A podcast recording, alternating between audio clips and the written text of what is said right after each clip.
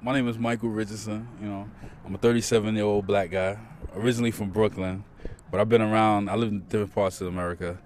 Um, right now, I'm currently at a bar in Bed Stuy. You know, I'm the manager and the security. You know, and I like it. It's pretty, it's pretty good. I came a long way. You know, coming from like you know poverty and everything. You know, I changed my life, and now you know I'm somebody my mother can be proud of. You know. Hey, what else you need? All right. I came a long way. You know, I was a knucklehead. You know, back when I was younger, I was into the wrong thing, getting the wrong crowd. You know, it's New York. It's easy. It's easy to get caught up in the, you know, in the environment. it's, it's rough out here. You know, it's like it, it, seems like it changed now a lot. But before, it used to be like a, a real cutthroat city. You know, like everybody was for themselves. You know, and it used to have like a, a race thing. You know, where a lot of like people of color used to get stopped by police like they had used to have a thing called stop and frisk, where if they look at you and they think you might be up to something, they stop and they search you and everything. You know, all over Brooklyn. Yeah, it used to be real bad. So. Right now, I'm currently living in the Bronx. So. You feeling good? Good to see you, man. All right. But yeah, a few of them. All right, you good? You good over here?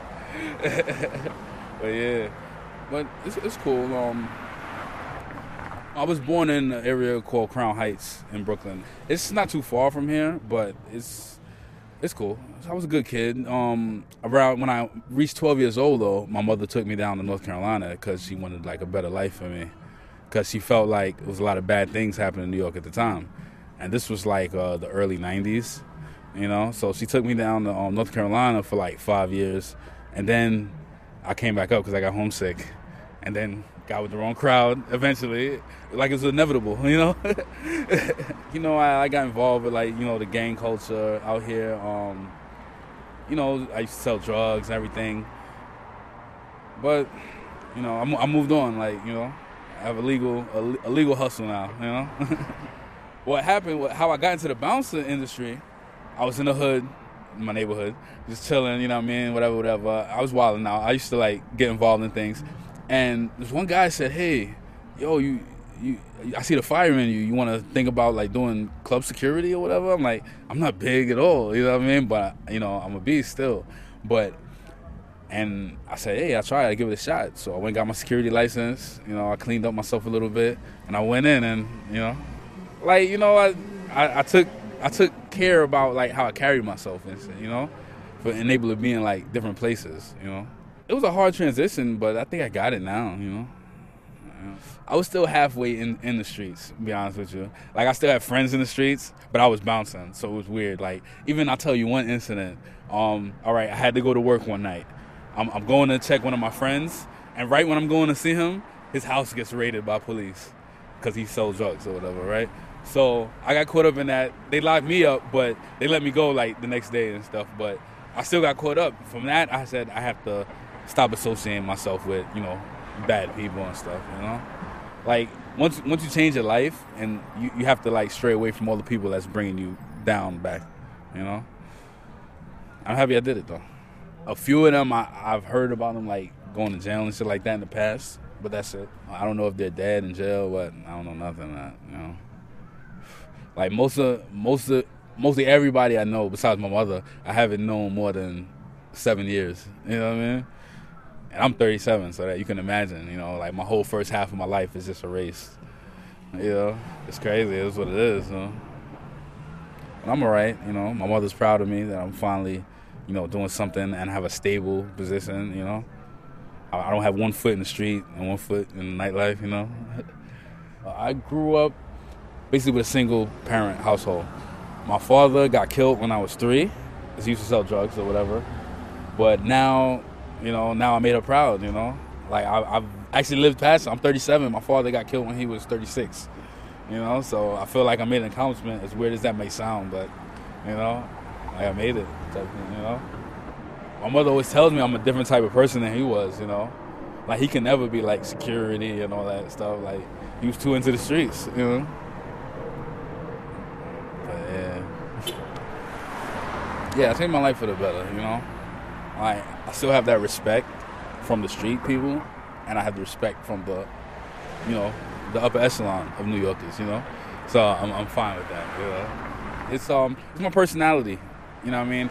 I'm pretty easygoing, and I can get along with basically anybody. You know. I, I just appreciate all the love that people show me because I don't look like the conventional bar manager, you know. Like I have tattoos on my face, I have dreadlocks, you know. Like, like when like away from this place, people don't know what I do, so like they look at me a certain way. Or if I'm walking down the street late night, somebody's walking, they'll cross the street. It's just because they see me coming or something. Like it feels weird, but it's, it's whatever, you know. I have fun with it.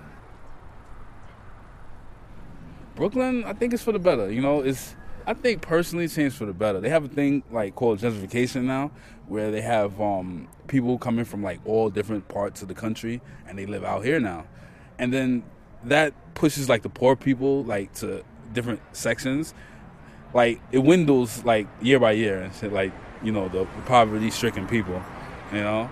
It, like right now, it's still like poverty around here, but it's, it's less, it's a lot less. You know, we we able to have places like this. Like in the '90s, it, this wouldn't be here like that, you know? Or it would be like a whole different type of energy, you know? First, I was like, I was a little iffy about it because, you know, you have all these people coming from other places, but it's helping it grow, you know? Instead of it being the slums, you know? Like where I stay out now in the Bronx, it's still pretty bad. Like gentrification didn't hit out there yet as much, but you know it, will get better one day. It'll get better soon. Mm. I moved to the Bronx in 2012, I believe. Yeah, around the time I became a bouncer. You know, I always say the Bronx reminds me of the '90s. I always say that. You know, because it's like a lot of people have nothing. You know, they every day they just wake up and like, all right, how I'm gonna get a cigarette and something to eat. You know, and it's crazy. You know, but hey, that's New York. New York is like what's crazy about New York to me is like you have people with money and you have people with no money, and they interact with each other like they're on the same street. Then you know, and it's weird, you know. it's all good. It's New York. Yeah, it's like um, I guess it's like you know my personality is like a chameleon. Like I could fit in with any crowd. Like when I say any crowd, I mean like any crowd. I'm, I'm, respected all over, like you know, from all types of people, black, white, brown, green, whoever. They respect me, you know, and I respect them too, you know.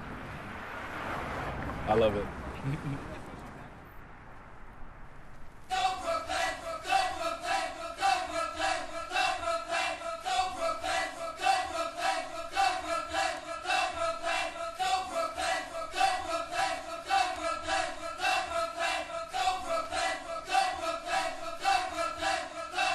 coming with the bomb, so watch me begin to explode and unload like the Grand Funk Railroad non-stop like a vet with a soft top. It's 93 and I'm coming for my props. And what better way than to bounce so you can get paid by the pound and more for the funkin' ounce. It's the Brooklyn sway. And as I let the music play, I wouldn't have it any other way. And if it sounds like something you heard before, it's all the more reason to get on the dance floor and rock with the play-by-play I announce of the Brooklyn bounce. Come on, this is the way.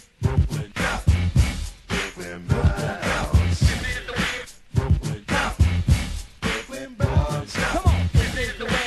Brooklyn. Brooklyn boys.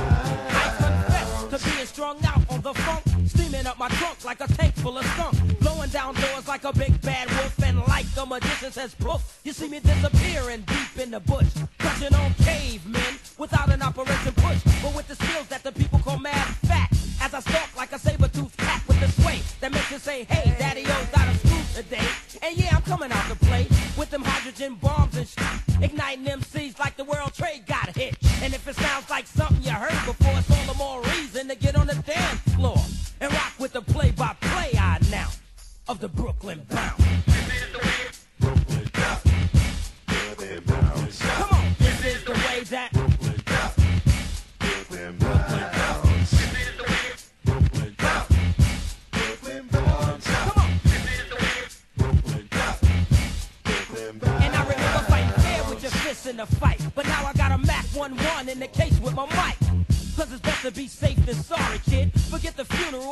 The murder bid. And make beats from inside like Slick Rick. Might even do a duet, now that's some other shit. But I gotta keep bouncing, that's my style. So the Brooklyn crew can get buck wild. And start trading the party and looking for Vicks. We see a lot of them, so who is gonna be my pick? Tight red dress or will I make it tight black? Have I seen you before? I say with no slack. And if it sound like something she heard before, it's all the more reason to get on the dance floor and rock with the play-by-play I announce of the Brooklyn bounce. Now.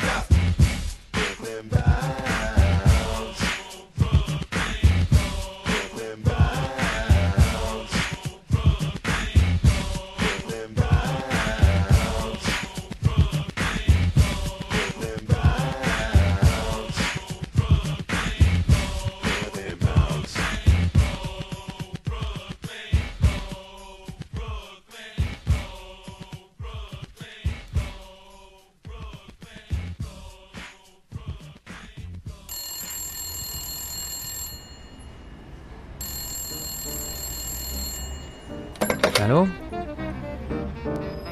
Oui, oui, c'est Radio Monobloc, oui. Merci.